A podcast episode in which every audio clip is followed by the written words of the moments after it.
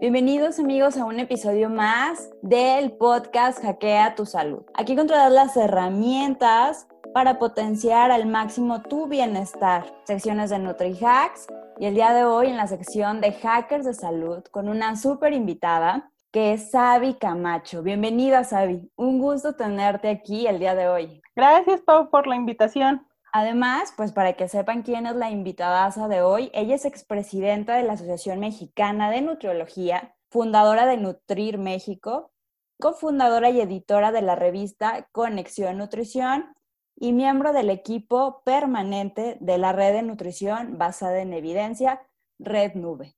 Increíble todo tu trabajo. Soy súper fan de todo lo que tú haces. Gracias, Pau. Un gusto, un gusto realmente estar contigo. Vamos a hackear la nutrición y la salud. Claro.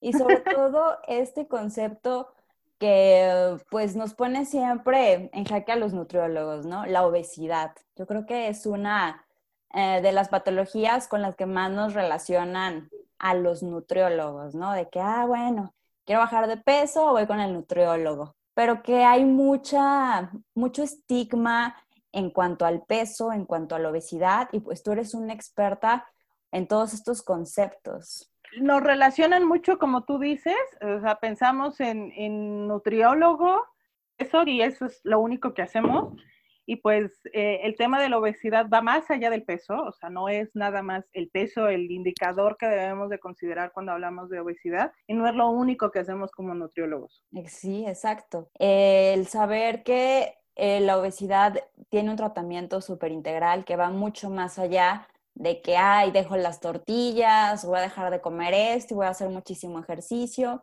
y que no por algo, pues en México pues somos uno de los primeros países con esta problemática de obesidad. Sí, de hecho, el tema de, bueno, el estudio o la atención en el tema del estigma hacia la obesidad va desde el propio origen de la, o la, propia definición de la patología, porque eh, la obesidad definida por la Organización Mundial de la Salud es el exceso de... Y una de las formas más simples de medir la obesidad es a través del índice de masa corporal, que es la relación simplemente entre tu peso y tu estatura.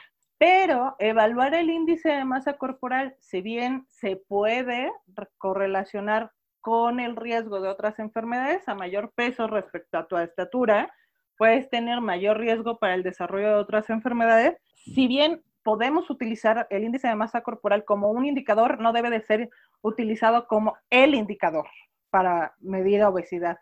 Y mucho menos para decir, ah, esta persona tiene un índice de masa corporal elevado, entonces es una persona con obesidad y entonces ya tiene una patología. Entonces, de entrada, lo que tendríamos que hacer para eh, abordar de una manera, como tú lo mencionas, mucho más integral, es considerar que la obesidad es un exceso de tejido adiposo o de grasa, de, masa grasa, que eso es lo que se relaciona con una, con una, una predisposición para desarrollar otro tipo de enfermedades. Porque una persona puede tener un peso elevado pero también tener un porcentaje de músculo más elevado, que eso también le ayuda eh, como parte de, los temas que estuviste revisando con la doctora Edna, también nos, impacta el, porcentaje de músculo que tenemos.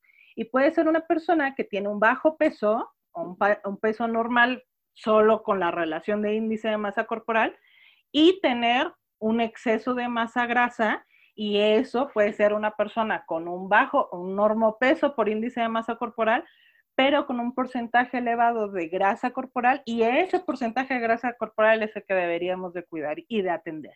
sobre todo el estar quitando esas etiquetas de los pesos, ¿no? Que la gente, o todavía a veces tenemos ese concepto de quiero estar más flaco, quiero perder peso, pero sí, como mencionaste, como revisábamos con con Edna, pues la importancia de todos los compartimentos del hueso, la grasa corporal, que pues eh, toca todavía mucho trabajo, pues como nutriólogos, en estar pues difundiendo esta información, ¿no? Porque yo creo que el Internet es súper grande y abundan pues muchas recetas, muchos milagros, muchas fake news, o sí, noticias falsas que pues eh, desgraciadamente pues son las que a veces llegan más rápido a las personas. Sí, de hecho, precisamente a raíz del coronavirus, la salud se hizo ya trending topic, sí. pero las antes de la contingencia, una de las principales búsquedas en Internet eran temas de salud y dentro de los temas de salud, las búsquedas era bajar de peso. Y algo que tenemos que hacer, tanto nosotros como profesionales de la nutrición, como con la sociedad en general, es educar en el término.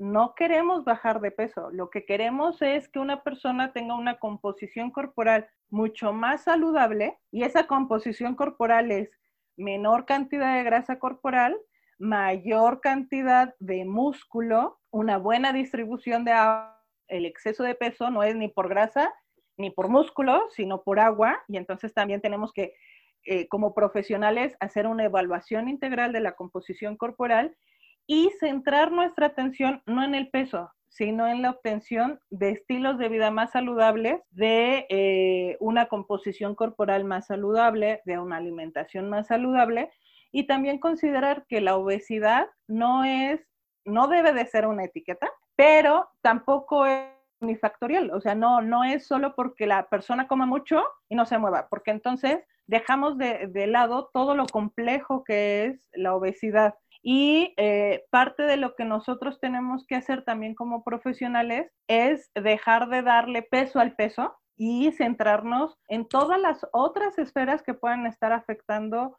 no nada más la composición corporal de la persona, sino también sus resultados o sus, eh, sus análisis bioquímicos, físicos, emocionales, sociales, culturales, que van alrededor no nada más de la alimentación, sino también de, de, la propia composición corporal. Y como dices, quitar etiquetas desde la hora de hablar, ¿no? Porque como dices, es muy común decir, paciente gordito, o sea, obeso. esa, es la primera etiqueta que nos debemos de quitar. Yo, yo siempre he dicho que solo tengo una misión en la vida eh, y es que eh, dejemos de referirnos a las personas por sus patologías. La persona tiene una patología, tiene una condición que puede ser diabetes, puede ser obesidad, puede ser hipertensión, puede ser cáncer, eh, puede ser enfermedad renal crónica, tiene una condición de salud, pero esa condición de salud no debe de definir a la persona. Y es muy común, de hecho, eh, hace poco hacíamos una, no te quiero mentir porque quiero darte el dato exacto, hacíamos una, revisión del término de, eh, obesidad.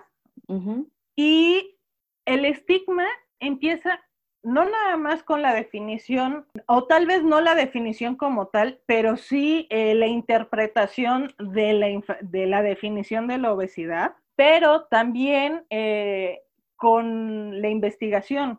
La estigmatización de la obesidad es eh, la etiqueta que puede generar discriminación, estigma, sesgo, en donde decimos que una persona tiene por tener obesidad o por decirle obeso, porque eso es muy frecuente y más en el lenguaje clínico, que nos referimos a las personas como obesas o diabéticas o hipertensas, eso es un lenguaje estigmatizante para la persona por su condición. Y decirle que una persona que, que cursa o que vive con obesidad es porque es una persona vaga, es una persona que come mucho, es una persona que no tiene voluntad, es una persona que no se cuida, es una persona que no se quiere. Y eso es muy común encontrarlo en el ambiente eh, clínico, que es lo más preocupante, pero en el ambiente familiar, eh, en el ambiente laboral, en las escuelas y encontrar este término de obeso en la investigación. De hecho, en una, en una búsqueda que, que, hacíamos para poner en contexto el término de persona con obesidad y de obeso, encontrábamos que eh, hay 300, casi 400 artículos en PubMed, que es una de las librerías más grandes en, ciencias de la salud. Había 400 artículos sobre, si buscábamos obeso, nos salían más de casi 130 mil resultados. Híjole, no. Entonces, no es que atendamos o, dejamos, o dejemos de atender la enfermedad de la obesidad o la condición de la enfermedad, pero sí es ubicar un lenguaje de entrada que sea libre de estigma, que no culpe a la persona, que no sesgue nuestra intervención con las personas que acuden a consulta con nosotros y que no los culpe. Sí es bien importante que, eh, que como nutriólogos o como profesionales de la salud sepamos qué es lo que vamos a, a atender y que nuestra atención sea centrada en la salud y no centrada en el peso. Exacto. Porque además, cuando centramos nuestra atención en el peso, culpabilizamos a la persona porque bajó 300 gramos. Pero a lo mejor esa persona bajó 300 gramos y no nos interesa que haya bajado 300 gramos. La persona ahora ya está tomando más agua, eh, está durmiendo mejor, porque la obesidad también se relaciona con no solo un exceso de, consumo de alimentos o de calorías, también en la calidad del alimento, en el consumo de agua, de bebidas azucaradas, de, de alimentos ultraprocesados, de actividad física de sueño, de estrés, de enfermedades metabólicas, de enfermedades genéticas, del propio ambiente. Entonces, decir que una persona solo por el peso estamos simplificando nuestro trabajo, pero también estamos simplificando el impacto que puede tener nuestro trabajo en la vida de otra persona. Y por el contrario, podríamos estar lastimando lejos de ayudarle a esa persona. Sí, y sobre todo, una de las situaciones que me enfrenté, yo creo que muchos de varios nutriólogos de la pandemia, que ya no podíamos dar tanto las consultas presenciales y ahora eran en línea. La principal preocupación de los que eran mis pacientes, son mis pacientes, era, ¿y cómo me voy a pesar? ¿Y cómo me vas a pesar? Entonces fue como ir trabajando en ir, pues sí, concientizando a las personas de que pues no solamente el peso te va a indicar todo tu avance, como lo mencionaste, o sea, ya compraste tus alimentos más saludables, te pusiste a cocinar, o sea, pues todo eso eh, son avances y van a ir contando. Entonces, esto de la asesoría en línea, que en ocasiones llega a estar a veces un poquito como de, conflicto, ¿no? De que qué tan ético era dar una asesoría en línea o demás cosas que... Pero pues realmente vemos que como nutriólogos, pues tiene un gran alcance el seguir conectados, aunque no estemos presencialmente y la oportunidad de dar ese valor a todas las demás situaciones y no centrar la intervención en el peso, en el que llegas y luego, luego te voy a dar los zapatos, quítate todo y vamos a pesarte, o sea, a ver, a ver si me hiciste caso, ¿no? O sea... Que eh, también el ser consciente, o sea, todos tenemos cierto sesgo eh, o, cierta reserva con el tema del peso porque nos han enseñado un mundo y una cultura de la dieta, de que quien está delgado es quien es exitoso, quien triunfa, que, y de hecho muchos, inclusive retos que vemos nosotros en Instagram, a mí en lo particular es un tema que no me gusta, que pongamos la foto del antes y el después, nos centremos en la disminución de peso y a lo mejor no fue una, una ganancia o una pérdida de peso de relevante, pero ¿qué tal? O sea, yo vería mucho más impactante y mucho más cercano también hacia la salud que dijéramos, ah, bueno, estaba esta persona así, con esta condición, y después está esta persona con una medalla, porque empezó a correr y corrió su primer medio maratón. Eso es mucho más cercano a la salud y también hay que recordar que nosotros como nutriólogos somos profesionales de la salud, no profesionales del peso. Y si centramos nuestro, nuestra intervención en el peso, cortos. nos quedamos cortos. Sí, sí, sí. Así es. Sí, y yo creo que está muy padre pues todo el movimiento que tú tienes con Nutrir México, de que ahorita en la pandemia pues juntas, o sea, eres una gran líder en juntar a más de 70 nutriólogos y hacer este recomendaciones nutricionales eh, en COVID-19. Entonces yo creo que eso es lo que falta, ¿no? Como gremio, que nos sigamos uniendo, que nos sigamos fortaleciendo y quitarnos esas prácticas, ¿no? Porque a veces se empieza a ver como de que, ay, pues vende, entonces ya vemos personas de que, bueno, este reto detox, si pongo esta foto del antes y del después, o sea, entonces yo creo que si queremos ver realmente un cambio en la salud de México, pues debemos estar haciendo cosas más consistentes, ¿no? Realmente en pro de la salud de la gente. Lo único que vamos a hacer es no solo estigmatizar, sino también atacar a la persona. Y lamentablemente la discriminación por el peso es todavía la única discriminación socialmente aceptada.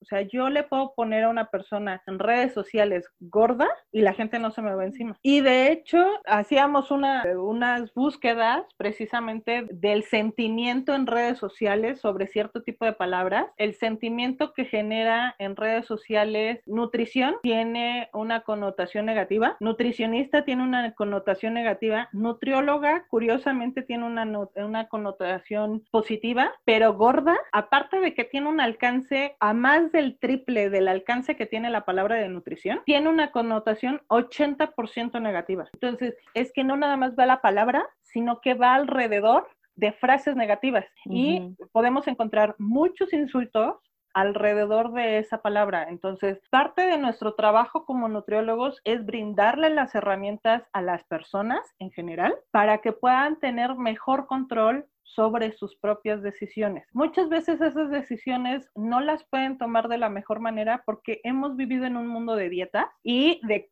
que la gente nos culpa por el peso que tenemos y eh, el, el, trabajo del nutriólogo va más allá de poner una dieta, es generar un estable, el fortalecer y el formar a las personas en mejores decisiones en temas de salud, pensar en una alimentación que no nada más sea saludable con la persona, sino que también sea saludable y sostenible con el medio ambiente, que ese es donde deberíamos de estar también migrando nuestra atención, que seamos eh, precisamente y con el, tocando el tema del nombre de tu podcast, el hackear va muy relacionado con temas de tecnología y eh, está considerado que una de las profesiones con menor posibilidad de automatización en el futuro es la nutrición.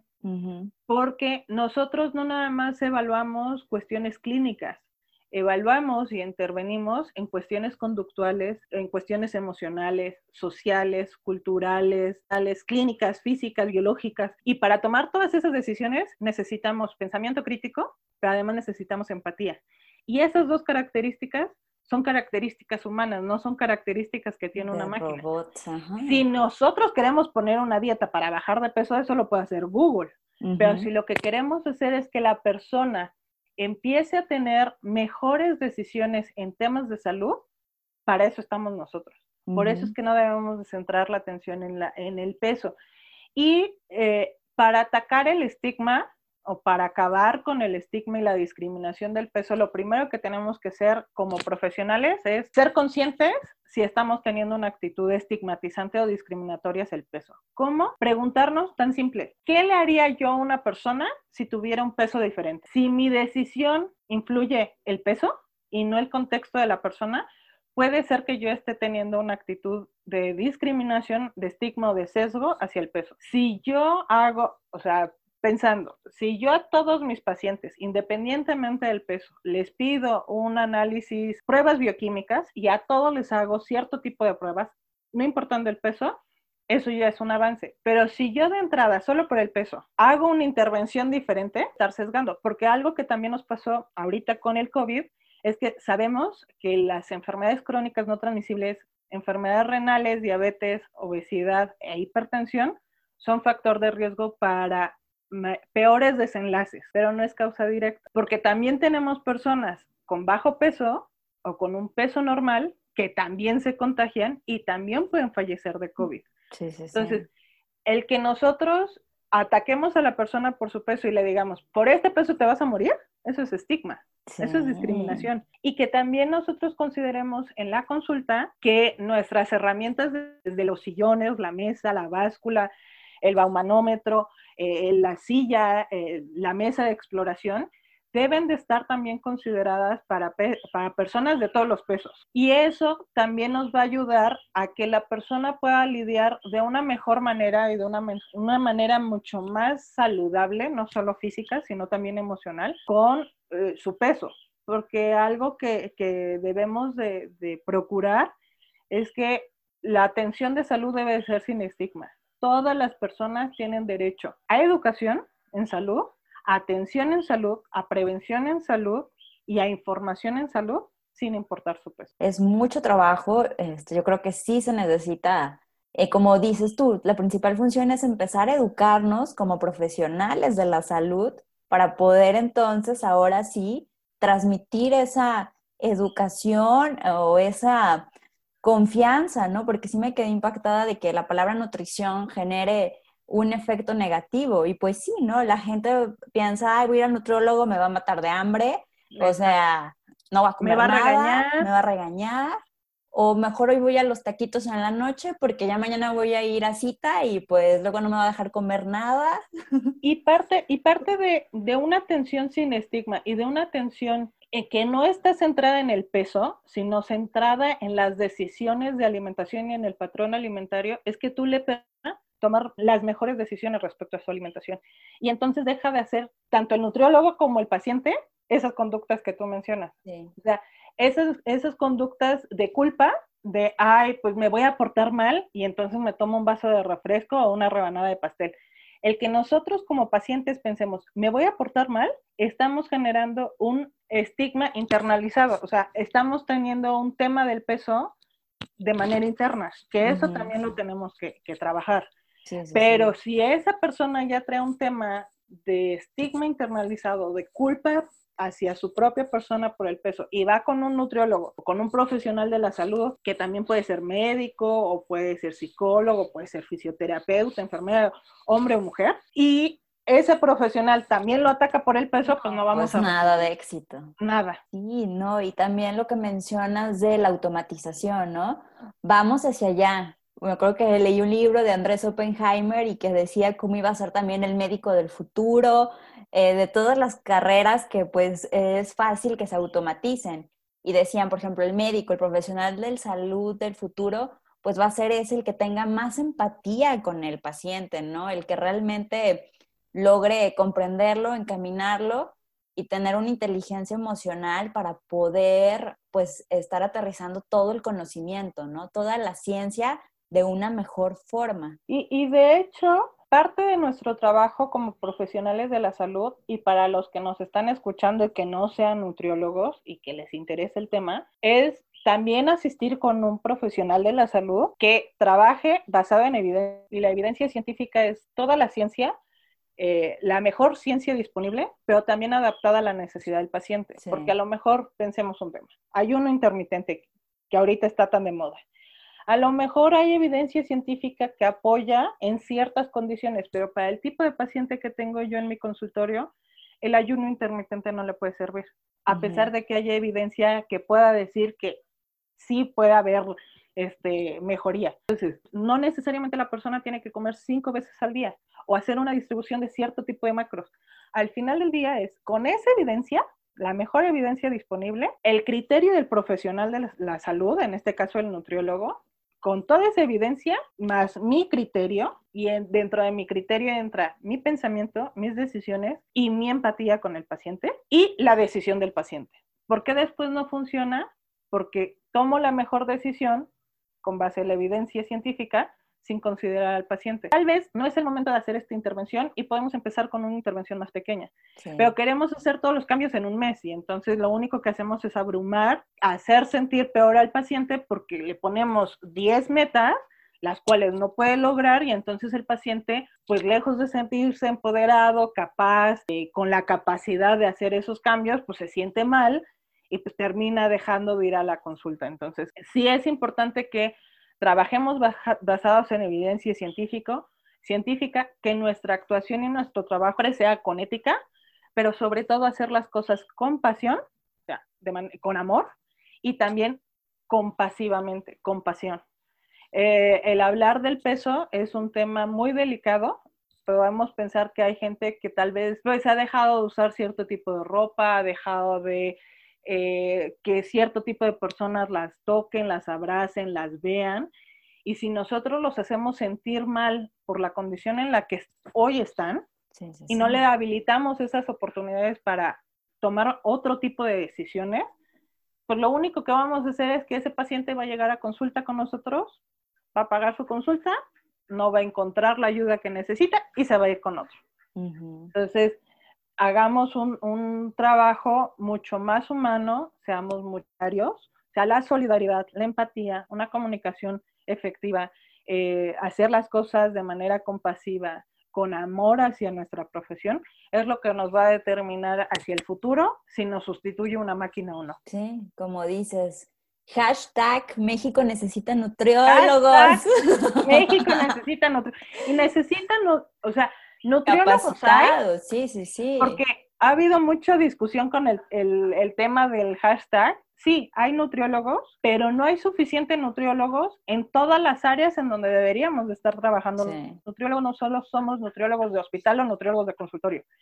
Y no todos los estados tienen la misma cantidad de nutriólogos. Sí. Y se necesitan nutriólogos en escuelas, más, más nutriólogos, no es que no los haya, pero se necesita más nutriólogos involucrados en políticas públicas, estatales y federales, en escuelas de todos los niveles, públicas y privadas, en industria de alimentos. Si algo que estamos buscando es que también la gente regrese o que consuma alimentos mucho más saludables, también tenemos que darle la oportunidad a las propias industrias alimentarias de generar alimentos más saludables y eso es operación de más nutriólogos, comunicación, generadores de contenido en redes sociales, en podcasts, en, en videos por parte de los nutriólogos para generar contenidos más saludables y nutritivos. Entonces, sí necesitamos más nutriólogos, pero también nutriólogos cada vez más capacitados y también que no se nos olvide que somos personas tratando personas. Sí, me encanta, me encanta esa frase. O sea, somos personas tratando personas, debemos de estar fortaleciendo todas esas habilidades, todas esas aptitudes que estuviste mencionando eh, a lo largo de la charla. Y, por ejemplo, ahora ya va a estar el programa que dijeron de vida saludable, ¿no? Que van a estar implementando en las escuelas ahora, eh, que lo dijeron en las conferencias. Pues yo nada más espero que realmente contraten nutriólogos. Pero sabes que sí es necesario, pero tampoco puede ser cualquier nutriólogo. Exacto. O sea, al final del día, si bien parte de nuestro trabajo, de nuestras competencias eh, son habilidades educativas, no todos los nutriólogos tienen habilidades de educación. Entonces, es más fácil que un buen nutriólogo pueda generar esas habilidades educativas a que un maestro de, de geografía le, pongan de relleno la materia. Entonces, esta materia es una muy buena oportunidad, pero debe de ser vista como una inversión hacia el futuro, hacia un futuro más saludable y no como una materia de relleno. Exacto. Sí, no una para no tener clases, sino darle el valor, como vimos, el COVID pone de manifiesto que ya somos un país con muchas enfermedades, o sea, que estamos pues vulnerables a cualquier otra otro virus que venga o cualquier otra situación entonces hay que fortalecernos mucho como nutriólogos. Yo te felicito realmente por toda la labor que haces, o sea, es, es admirable.